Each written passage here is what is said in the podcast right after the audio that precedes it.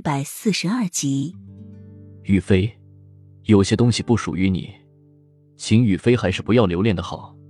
来人，带雨飞上车。雨涵还没有说完，莫尘就急急的打断了他。有些人明明知道不属于自己，却依旧执着不肯放弃，因为舍不得；有些事明明不能做，却依旧去做，因为不甘心。他早就应该料到。他不可能和青兰在一起，他迟早都会被瑞王爷找到。他逃得了人生，却逃不了命运。他注定了一世悲哀，前世他身世凄惨，今世他注定不能和自己喜欢的人在一起，天生注定孤苦伶仃，一辈子都凄惨悲凉。雨涵，莫尘骑到马车旁，轻唤了一声，暗自落泪的雨涵，口气没有刚才的那么严谨，带着少许的怜惜。瑞王爷为了找你，差不多要把整个齐都都掀了，有数日都未上朝了。瑞王爷是真心待你，你为何总是要逃？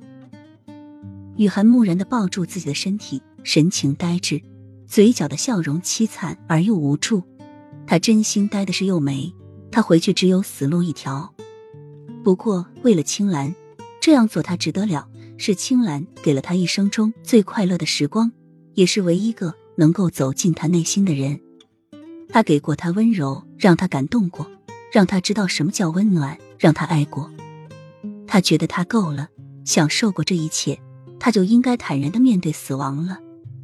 青兰雨涵在嘴里低吟着，没有焦距的眼眸突然一动，伸手从怀中摸出青兰给他的那对耳环，放在手心，久久的看着。这对耳环的存在，是在告诉他。他和青兰的相遇不是一场幻觉，是真实的存在的。